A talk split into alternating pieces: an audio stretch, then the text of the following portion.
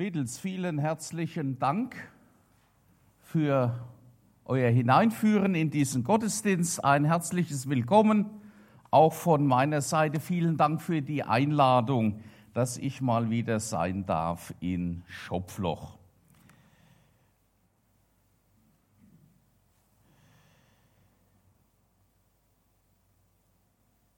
Ich steige ein mit einem Witz und ihr wisst, die Wahl ist vorbei, von daher äh, tut jetzt nicht irgendetwas hineininterpretieren, als sei das eine Wahlempfehlung. Als Bayerns Ministerpräsident Seehofer 60 wurde, erzählte man sich in Bayern folgenden Witz. Der Schulrat ist unterwegs, um eine Schule zu prüfen. Kinder, beginnt der Schulrat seine Fragestunde. Wem verdanken wir die gute Luft in Bayern? Der kleine Thomas meldet sich gleich und sagt, unserem Ministerpräsidenten Seehofer, Herr Schulrat. Der Schulrat fragt weiter, und wem verdanken wir das gute Essen, das wir jeden Tag bekommen?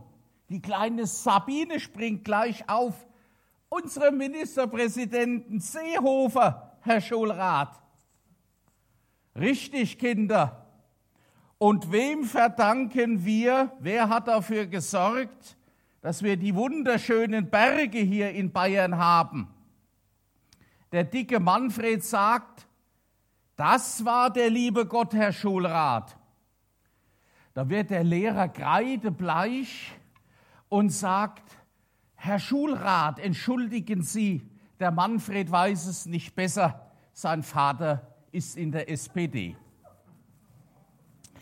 Dieser Witz hat Parallelen zu unserem heutigen Gottesdienst. Auch da wird ja die Frage gestellt, wem wir das Gute verdanken. Wem verdanken wir die Schönheit der Schöpfung?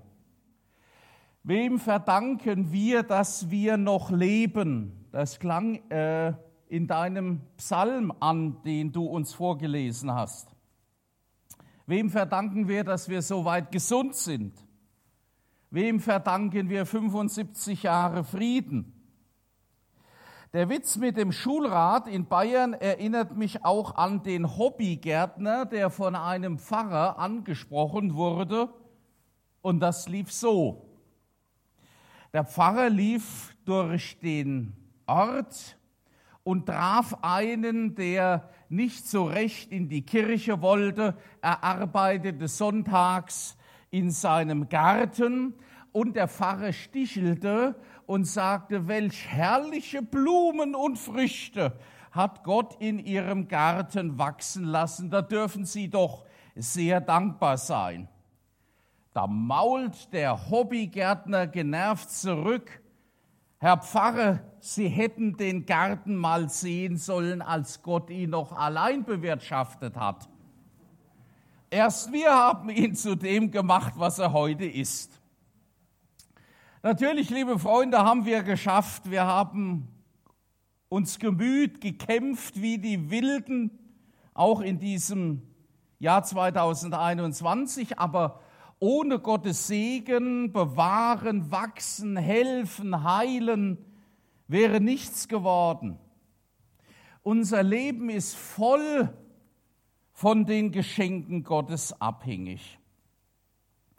Wenn Gott nicht gewesen wäre, könnte man uns heute Morgen in Schopfloch draußen auf dem Friedhof besuchen. Deshalb ist es gut, dass wir heute Morgen innehalten und nachdenken, denn es gibt viele Gründe, unserem Gott durch Lob und Dank zu ehren. Im Amtsblatt Seewald dieser Woche habe ich Folgendes geschrieben. Kann man schlecht lesen, oder?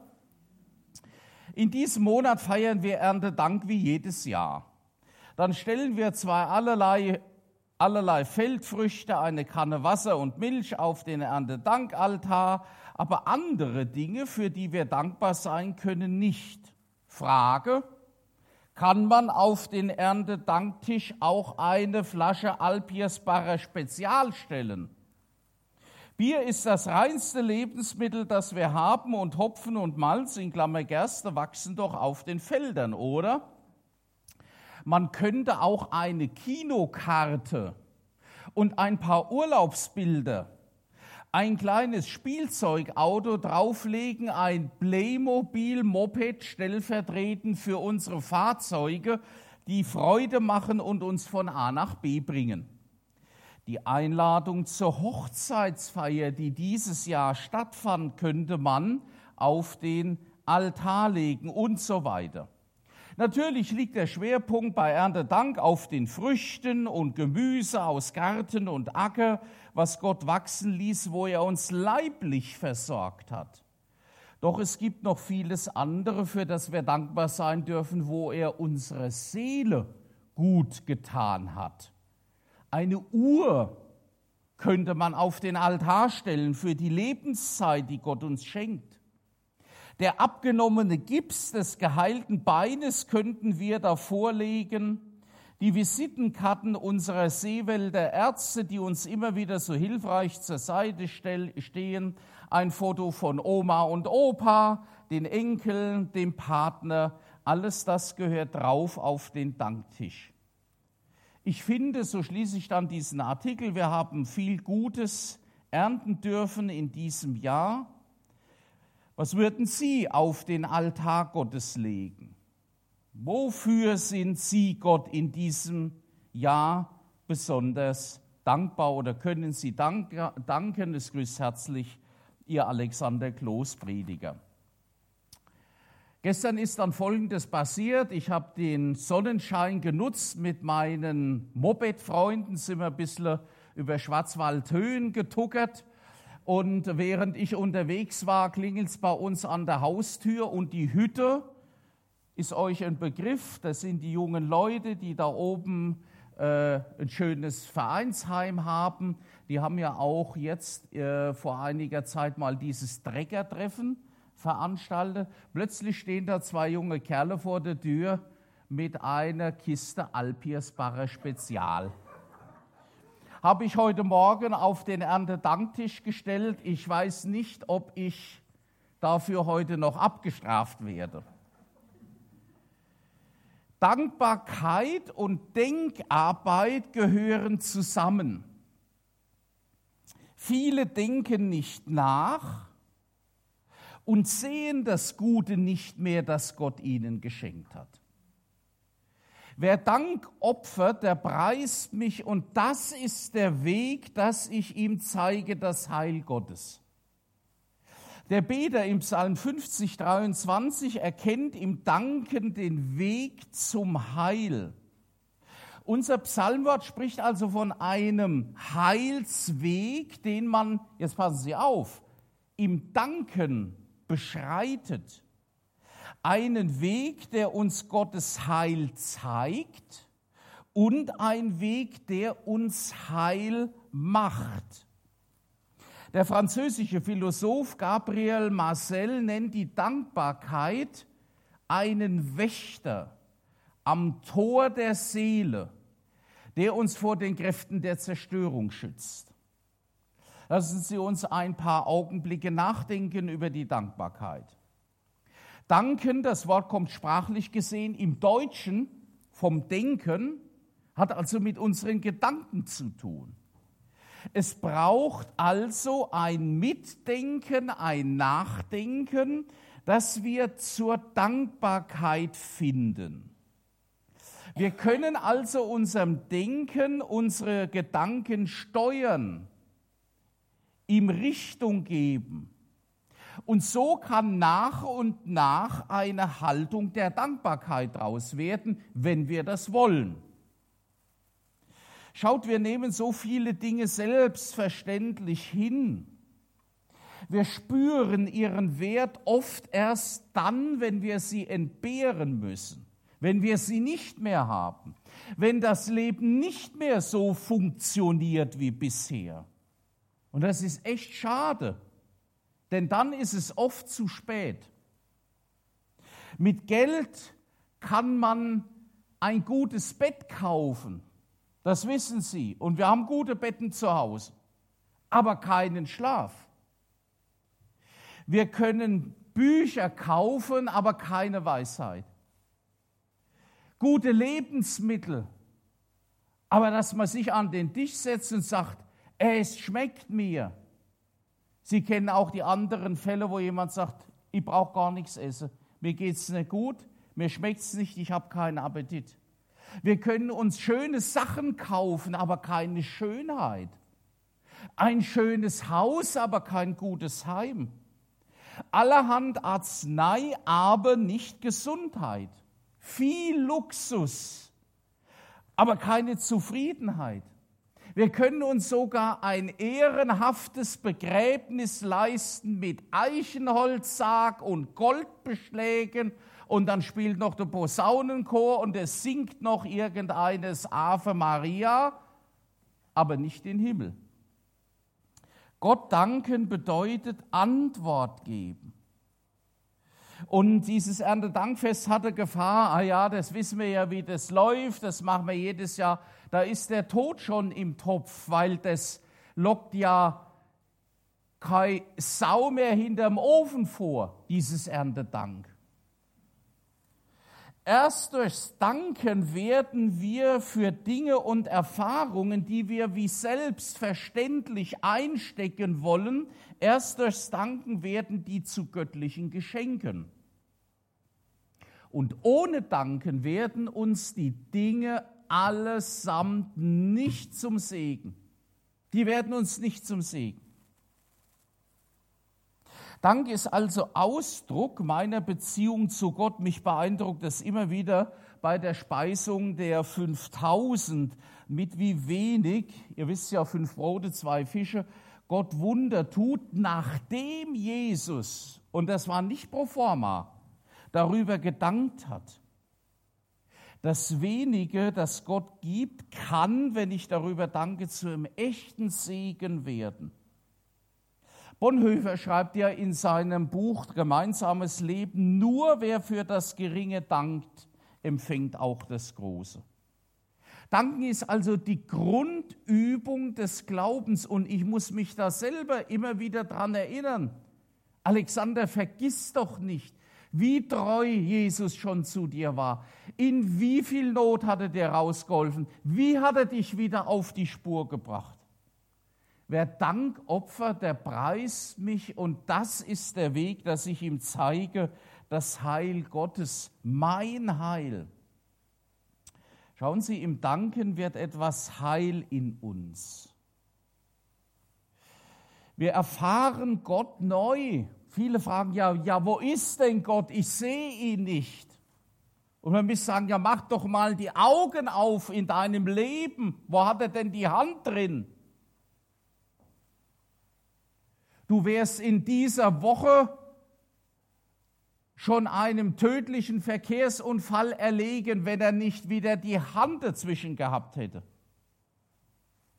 Danken schützt vor Wanken, Loben zieht nach oben. Das ist ja der Leitspruch der älteren Generation, gewachsen aus der Erfahrung unserer Vorfahren.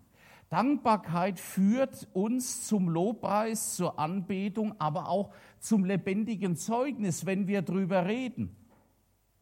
Und das wäre äh, für, für euch ältere Generation die Aufgabe, den Jungen auch zu sagen, jetzt lasst euch mal nicht verrückt machen. Gott hat uns nie hängen lassen, er hat uns immer durchgeholfen. Es wird auch bei euch wieder werden. Undankbarkeit dagegen zieht nach unten. Verfinstert, verbittert, macht hart, macht kalt. Wir kennen ja und ihr kennt auch solche Griesgrame. Denen hat Gott ein ganzes Leben, ein Segen nach dem anderen, vorne und hinten reingeschoben. Und was ist rausgekommen? ein bitterer, ein in sich selbst verkrümmter Mensch. Oh, das ist traurig, wenn es so läuft. Man sieht oft in Altenheimen, wenn die Leute äh, äh, nicht durch Demenz ausgeschaltet sind, da sieht man die beiden Linien. Ich komme ins Altenheim und dann, und, und dann frage ich, wie geht es Ihnen, Frau Meier, Frau Müller, Frau sowieso? Und dann gibt es zwei Reaktionen. Die einen sagen, Herr Kloß, mir geht's gut, ich bin dankbar. Und es gibt andere, die sagen, das Essen ist nichts und die Andachten hier sind Müll und einfach zum Davonlaufen. Hoffentlich hock ich nicht mal so im Altersheim. Als Muffkopf. Und ich sage euch, es entscheidet sich nicht erst im Altersheim, es entscheidet sich heute, es entscheidet sich in unserem Alltag, es entscheidet sich in 2021, wie wir durch die Tage, Wochen, Monate, Jahre durchgehen, wie unser inneres Herz geprägt wird. John D. Rockefeller ist ein klassisches Beispiel dafür. Mit 33 war der gute Mann Millionär. Mit 43 beherrschte er das größte Unternehmen der Welt. Mit 53 war er der reichste Mann und der erste Dollar-Milliardär. Aber seinen Erfolg hatte er mit seiner Gesundheit, mit Lebensfreude bezahlt mit, mit fehlenden Lebensfreude bezahlt. Das habe ich nicht richtig hingeschrieben. John D. Rockefeller wurde schwer krank. Er verdiente zwar eine Million Dollar in der Woche, aber er sah aus wie eine Mumie. Er war einsam und verhasst, ruhelos und todkrank. Ihr könnt es nachlesen in Biografien, die über diesen Mann geschrieben wurden. Er konnte nur noch Zwieback und Milch schlürfen. Sein ausgemergelter Körper und seine ruhelose Seele boten ein Jammerbild menschlicher Existenz. Man konnte nur sagen, arme Reiche zu diesem. Das denke ich übrigens manchmal auch, wenn ich sehe im ZDF Leute heute. Da werden ja auch die Reichen, die Schönen, die Großartigen, und da kannst du nur sagen, meine Frau sagt es meistens, arme Reiche. Gut, dass wir so einfach sind und dass ihr so einfach seid. Die Zeitungen hatten schon seinen Nachruf gedruckt und niemand gab mehr einen Pfifferling für diesen Rockefeller. In langen schlaflosen Nächten kam er dann aber zur Besinnung. Er dachte an die Unsinnigkeit, Geld anzuhäufen und daran kaputt zu gehen. Und so entschloss er sich, sein Vermögen gegen die Nöte der Erde einzusetzen. Er gründete die berühmten Rockefeller Stiftungen. Sein Geld ging in alle Teile der Erde, erreichte Universitäten, Krankenhäuser, Missionsgesellschaften. Und diese Millionen waren zum echten Segen für die Menschheit. Durch diese Rockefeller Stiftungen hat man dann das Penicillin erfunden. Malaria, Tuberkulose, Diphtherie, andere Krankheiten nahezu besiegt. Armut, Hunger, Unwissenheit wurden mit seinem Geld bekämpft. Es müssten eigentlich ganze Bücher geschrieben werden über die Segnungen seines Geldes. Und dann geschah das Wunder. Es weiß niemand, was da passiert ist. Rockefeller konnte plötzlich wieder schlafen. Bitterkeit, Groll und Hass wichen langsam aus seinem Herzen und der Kerl wurde nochmal gesund und konnte wieder lachen und konnte Freude am Leben erfahren. Er blühte auf und ihr seht ihn allerdings hier im Alter von 98 Jahren, so alt ist er dann nämlich noch geworden der alte Rockefeller. Gabriel Marcel nennt die Dankbarkeit einen Wächter am Tor der Seele, der uns vor den Kräften der Zerstörung schützt. Es ist also nicht nur eine Anstandsfrage, die uns dann auch immer wieder gelehrt wurde. Und wenn die Oma da war und hat Schokolade raus aus der Handtasche, wie? Wie sagt man? Es geht um unser Herz. Eine dankbare Grundhaltung zum Beispiel ist so unendlich wichtig für Beziehungen. Wenn er nach 30 Jahren Ehe nicht mehr sagen kann, danke Schatz, du hast heute wunderbar für mich gekocht. Traurig. Dazu passt übrigens auch noch ein zweiter Witz, dass ihr wieder rauskommt, ein bisschen aus jetzt im Schlafmodus, geht so langsam. Die Frühstücksbrötchen, Kohlenhydrate kommen schon in Bewegung. Schlecht gelaunt kommt der Ehemann nach Hause, wirft sich in den Sessel und greift zur Zeitung. Sie sagt, du solltest dir mal an unserem Nachbarn ein Beispiel äh, nehmen. Wenn äh, der hat den ganzen, äh, sie hat den ganzen Tag gerackert und geschafft, die Kinder wurden ihr auch zu viel. Und dann sagt sie, wenn der nach Hause kommt, umarmt er seine Frau und küsst sie zärtlich. Warum tust du das nicht auch? Er sagt, du hast vielleicht Nerven. Ich kenne die Frau doch gar nicht.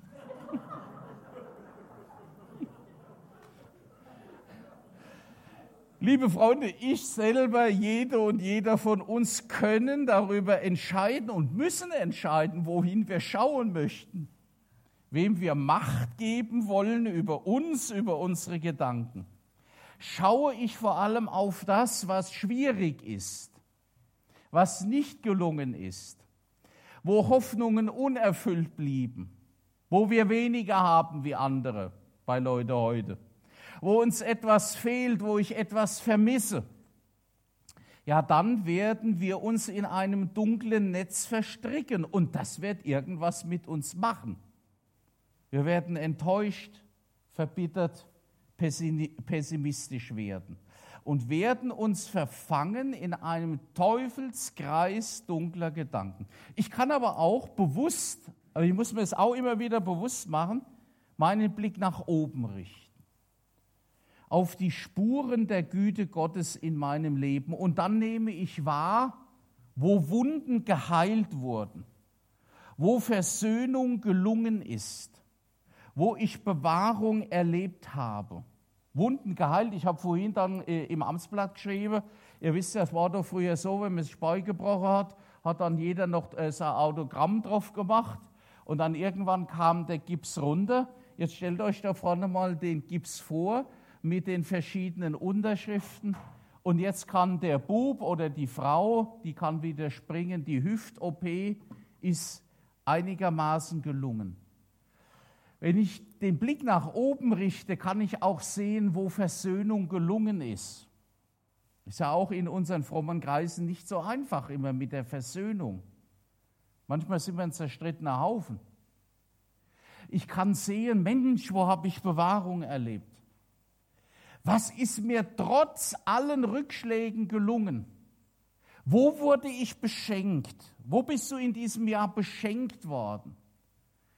Was ist aus mir geworden unter der Führung Gottes und ich erkenne plötzlich Heil in meinem Leben. Also wer Dank opfert, der preist mich und das ist der Weg, dass ich ihm zeige das Heil Gottes.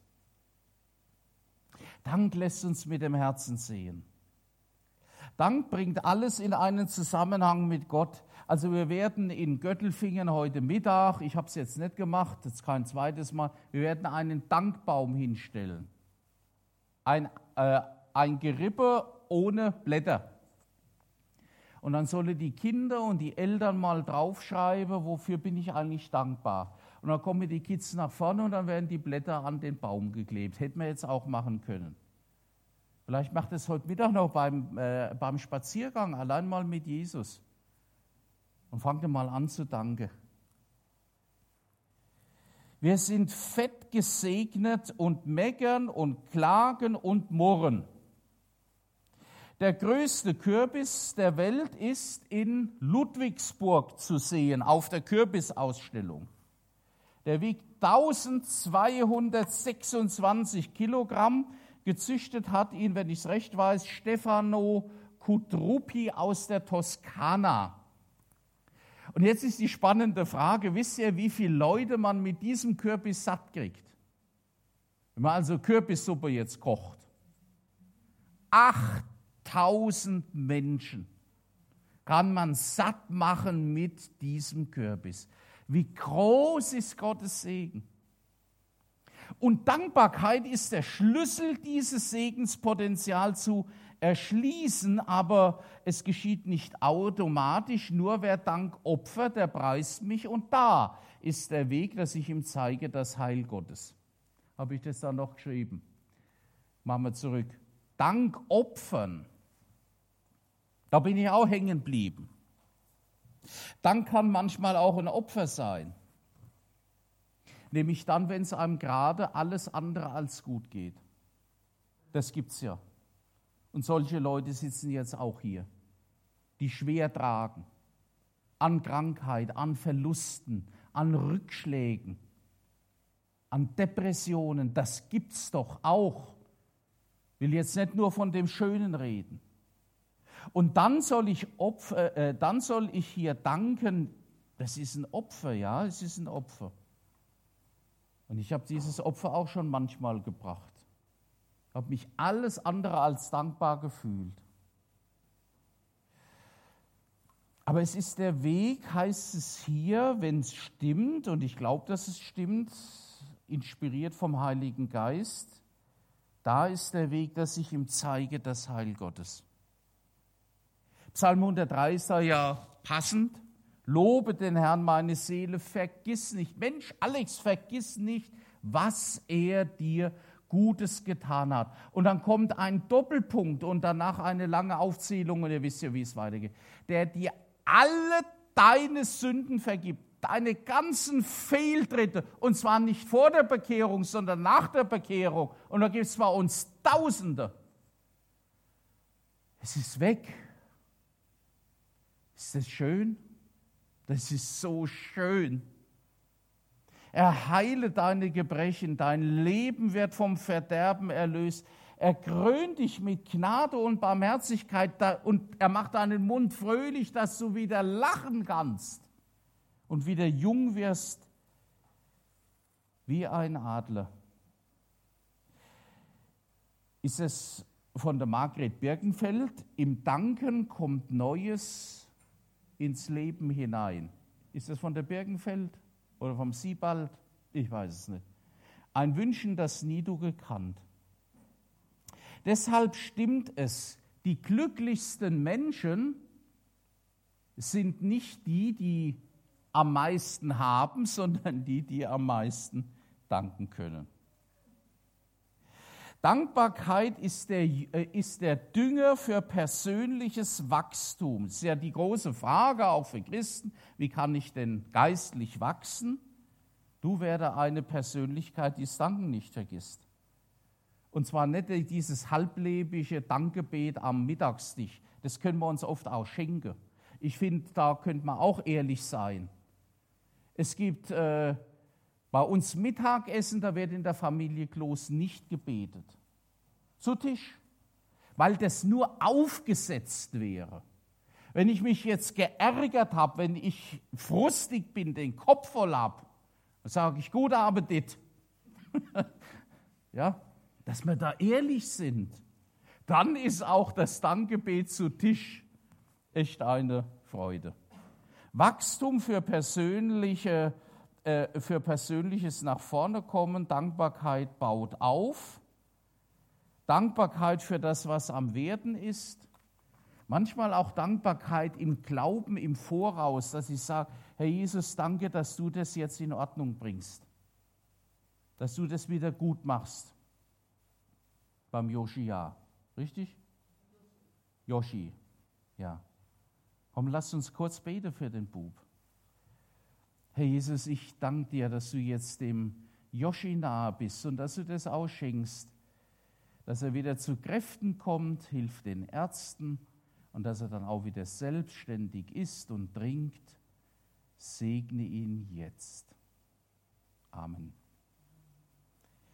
Wem haben wir das alles zu verdanken? Hat am Anfang der Lehrer seine Schüler in Bayern gefragt, Ihr müsst ja so 20, 30 Jahre zurückgehen. Der Schulrat war noch da und der Lehrer wollte es ja richtig machen. Und bei vielen, die Gottes Güte nicht sehen können, müssten wir sagen, Herr Schulrat, Der Manfred weiß es nicht besser. Sein Vater ist Atheist. Amen. Lasst uns miteinander beten.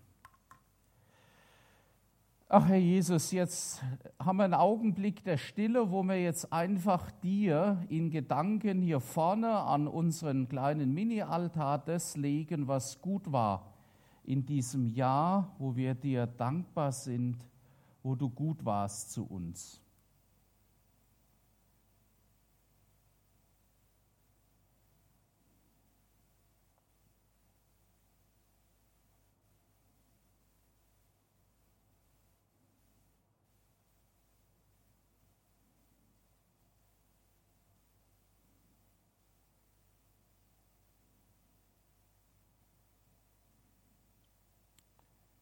Und all das, was wir jetzt hier vorne sehen, mit den Augen oder mit dem Glaubensauge, das wollen wir als Angeld nehmen für die kommenden Wochen.